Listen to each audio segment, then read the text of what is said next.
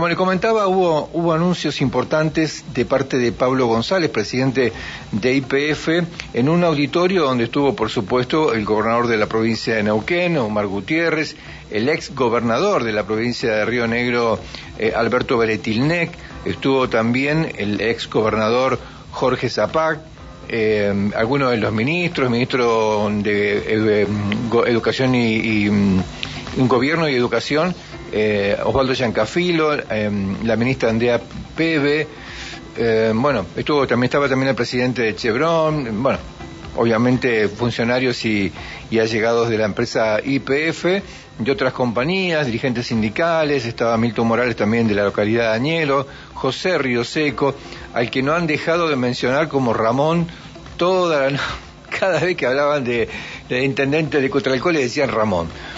Eh, había representantes de ex ipefianos, representantes de las comunidades originarias, bueno, una vasta representación para este festejo de los 100 años de la compañía. Vamos a escuchar lo que decía, es un tramito un poquito largo, pero atención porque hay cosas muy interesantes en lo que dijo Pablo González eh, hace unos minutos nada más en el Museo Nacional de Bellas Artes. El presente es un poco lo que dice Omar. Después de recuperar por la 26741 IPF, la producción creció, las reservas crecieron. Dato objetivo de la realidad, no político, dato objetivo de la realidad, lo digo por tercera vez, objetivo de la realidad y no político, la producción de IPF cayó en barriles equivalentes un 20% entre el 2016 y el 2019. Un 20% entre el 2016 y el 2019. Se puede consultar en cualquier base de datos. Eso fue a mi modo de ver como consecuencia de una política energética que estaba a manos de una persona que tenía en mente solamente la refinación. Un refinador manejaba la política energética de Buenos Aires, con todo respeto digo, manejaba la política energética de la Argentina. Cayó la producción un 20%, convenía en algún momento importar crudo, con lo cual era más fácil importar crudo, llenar la refinería y despedir a la gente, y mandar gendarmería. Y mandar gendarmería. Nosotros encontramos el otro día con un colaborador, un parte de mi provincia, de Santa Cruz, donde anticipaba 300 despidos más y recomendaba a, un gerente este, eh, tratar de conseguir gendarmería porque seguramente iba a haber una revuelta social. Fíjense, hoy estamos hablando de crear más empleo, de tener más producción, de buscar mejores condiciones de trabajo para la gente. Y lo podemos hacer porque hemos superado una pérdida de mil millones de dólares en la pandemia. En el 2020 IPF perdió mil millones de dólares. Cayó su venta un 75%, perdió mil millones de dólares. Como decía Omar, no despedimos a nadie. Fíjense qué diferencia. No despedimos a nadie. Pero además de eso, pasando el año 21, el, refinanciamiento de la deuda, empezamos a crecer. Bajamos la deuda entre todos nosotros, ustedes son el recurso, casi 2 mil millones de dólares. Bajamos la deuda en dos años y no despedimos a nadie. Y que seguimos creciendo en producción. Hoy acabamos de informar, como decía Omar, hace dos días, varios números que nos dan sustento a este presente y podemos pensar en el futuro. YPF ganó en un trimestre 96 mil millones de dólares, 96, perdón, de pesos.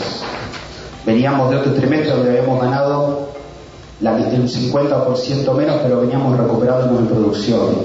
Nosotros en el presupuesto anual, que este año es de 3.700 millones de dólares, habíamos informado que el salto de crecimiento iba a ser del 8% en barriles equivalentes. Este salto de crecimiento de 8% en barriles equivalentes, un 10, un 7, estamos informando que va a tener un crecimiento aún mayor. Estamos ejecutando el presupuesto y estamos informando que vamos a tener un crecimiento aún mayor. Es el salto orgánico de crecimiento más alto de los últimos 25 años. Es el más alto de los últimos 25 años. Esto hemos informado a la Bolsa de Estados Unidos. También hemos informado que nuestro nivel de deuda es 1.3 de EBITDA.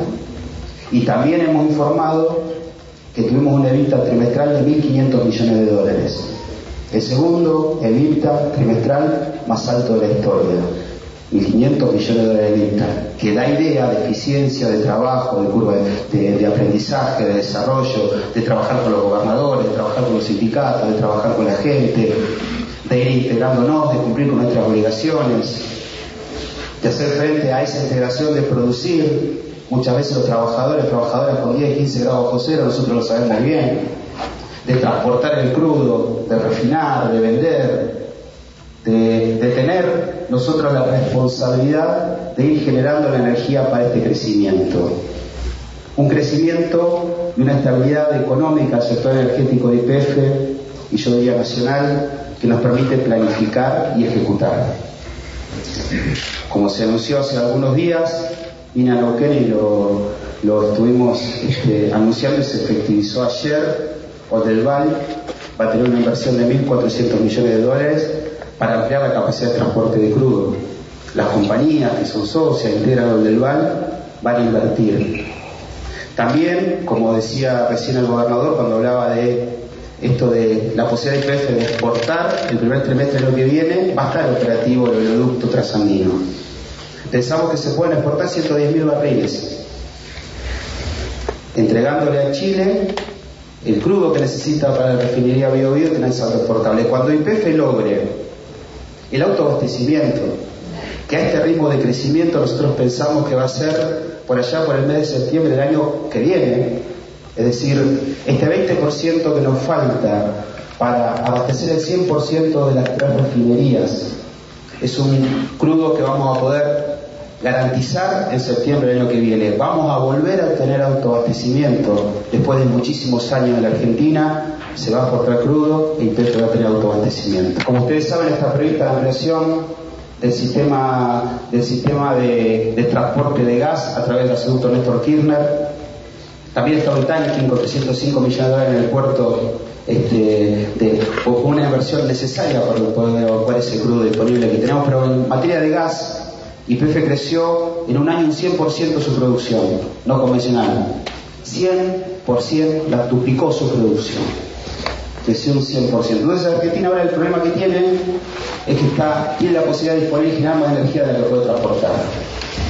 ¿No? Es, es, eh, por eso el gasoducto Néstor Kirchner, que ya lo hemos hablado y ya está en, está en ejecución, y por eso ayer, en una clara señal económica, que me hubiera gustado que hoy los medios nacionales lo lean, lo interpreten o lo difundan, si, hay objetividad periodística. Ayer una, hoy lo hablaba con el presidente al mediodía, ayer una clara señal del sector productivo y de los mercados hacia, hacia la actividad hidrocarburífera y el gas de Neuquén, que, que consiste en que los seis productores de gas le dijeron a los dos ministros que están dispuestos a financiar la segunda parte del gasoducto Néstor Con lo cual, nosotros pensamos que vamos a tener saldo exportable, pero también el gas que necesita la Argentina para industrializarse.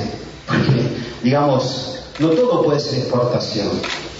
Para exportación tenemos previsto otro proyecto que lo vamos a anunciar cuando en breve, cuando terminemos de leñarlo, que es la planta de Genele, que es de lo que habla todo el mundo. Bueno, eso sí es un proyecto para exportación absolutamente para exportación este, y para empezar a ahorrar al país divisas. Ahora, nosotros tenemos la obligación de seguir, generando para neutralizar nuestro gas, nuestro país, para darle gas a las provincias que no lo tienen. Cuando anunciamos la hora de Loma de Lata de gas, vino el gobernador de Misiones. Creo que pasó inadvertido. El gobernador de Misiones vino acá a decirnos a nosotros que tengamos en cuenta su provincia que no tiene gas. Los yerbateros de Misiones necesitan gasoil para producir. Nosotros tenemos la obligación de producir el gas para que las actividades productivas de nuestro país tengan el gas necesario para poder desarrollarse y también, por supuesto, para exportar. Podemos eh, evitar el, el, declino de Bolivia, revertir el gasoducto y exportar y llegar a Brasil o hacer otro gasoducto a Brasil. Es decir, tenemos en carpeta la planta Genele, YPF hace dos años que viene trabajando en esto. Todo el mundo habla, pero yo les puedo garantizar que nosotros tenemos un buen proyecto.